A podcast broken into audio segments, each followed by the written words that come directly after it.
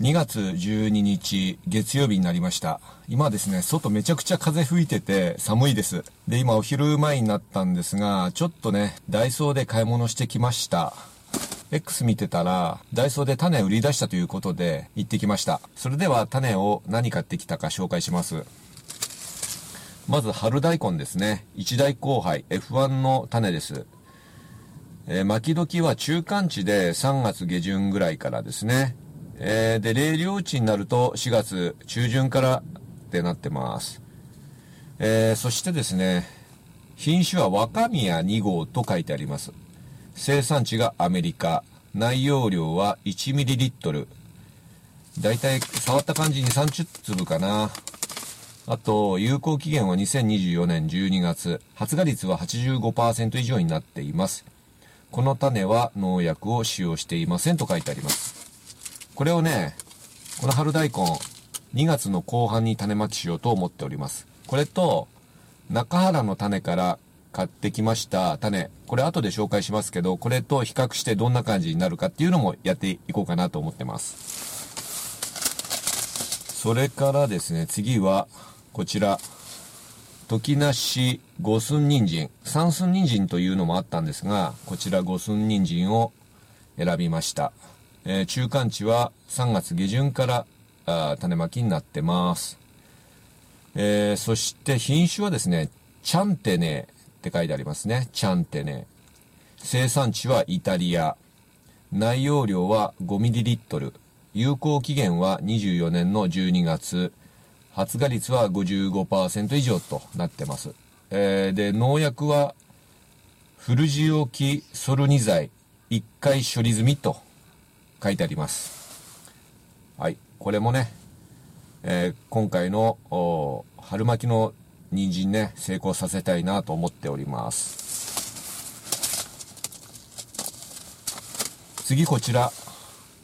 作りやすい単形ごぼう。えー、っとね、このごぼうですね、袋栽培で育てようかなと思いまして、えー、ちょうどいいサイズのものがあったので買ってきました。巻き時は3月下旬からになってます。えー、品種はコバルト極早生という品種ですね。生産地は岩手県。内容量は 4ml。はい。袋栽培でやる分には十分な量が入ってますね。有効期限は、えー、2024年の12月。発芽率は80%以上となっております。はい、次、4点目。これですね。丸葉小松菜ですね。これ、僕ね、種余ってるかもわかんないんですけど、また買ってきてしまいました。えー、巻き時は中間地で3月上旬からになってます。品種は丸葉小松菜そのものですね。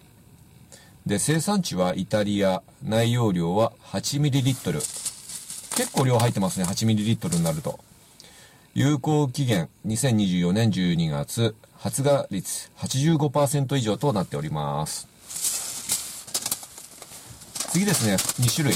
ほうれん草。ほうれん草ね、えー、こちらもですね、後で中原の種のほうれん草も買ったんで、そちらも紹介しますが、まずはダイソーのほうれん草ですね、2種類買いました。まずこちら、一代交配、春蒔きほうれん草。えー、でですね、蒔き時は、と、これは3月中旬からになってますね。で、品種はミリオンという品種です。えー、生産地はデンマーク。内容量は 6ml。有効期限は2024年12月。発芽率は75%以上となっております。はい。少しギザギザが入ってますね。はい、もう一つのほうれん草。こちらです。早取りほうれん草ですね。早生ですね、これもね。3月下旬からになってますね、巻き時。えー、そして、品種はクローネですね。これ後で紹介しますけど、中原の種、えー、の方もクローネを買ってしまいましたので、これね、ちょっと比べてみましょうね。どんな感じで育ちが違うのか。えー、っとね、生産地はデンマーク。内容量は 4.5ml。さっきのが 6ml でちょっと少なめですね。そして、えー、有効期限は2024年12月で、発芽率はちょっと低くて75%以上となっております。はい、以上6点を購入しました。それからですね、この被釈も購入してきました。とね、今までじょうろで水あげてたんですけど、じょうろだと、あの、野菜が育った時にですね、この、水を上からかけることになるじゃないですか。で、根元にね、あの、じょうろでも水をまけるんですけど、あの、先端のね、シャワーの部分取っちゃえば水まけるんですけど、えー、ちょっと狙ったところにね、届かないっていうのもあって、ちょっとこの被釈でね、今年は根元にね、水とかね、液肥を上げていこうかなと思っております。これは100円でしたね。で、ちょっと待ってね、今ね、持ってくるから、もう一つ。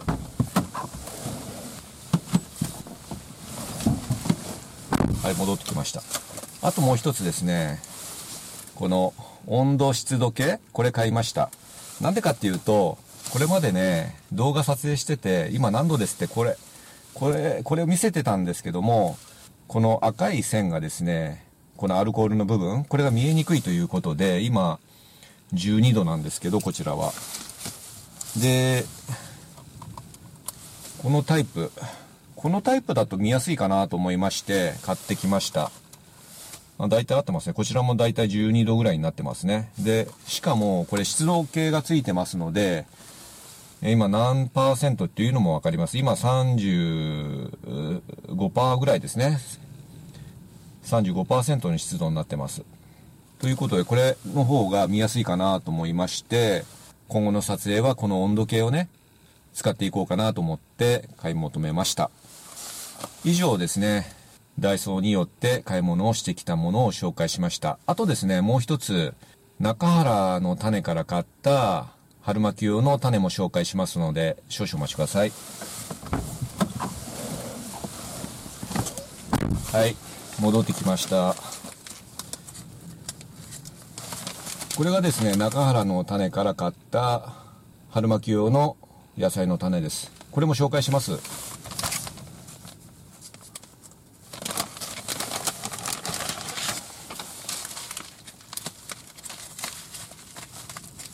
全部でね、4種類買いました。まずこれですね。春小町。これを買ってます。これですね、やはり F1 で、遠立ちが遅い品種になってます。で、これはもう2月から3月巻きでですね、えー、早くから種まきができる大根になってます。見えるかな？こんなんです。まずこの大根ですね。先ほどのダイソーの大根とどんな差があるかもね、え実験して確認していきたいなと思います。それから小松菜ですね。こちらも小松菜買っておきました。大病若菜ですね。これどんぐらいだろう。あ、さっきのですね、春小町何ミリリットル入ってるか言うの忘れました。4ミリリットル入ってます、こちら。で、えー、っと、こちらの小松菜大病若菜。これあの、病気に強いということでですね、買い求めて、先ほどのやはりダイソーの種とね、比べてみたいなと思います。えっ、と、これもですね、もう2月の頭からですね、種まきできるようなあ絵になってます。こんな形で書いてあります。それで内容の容量は 7ml 入ってますね。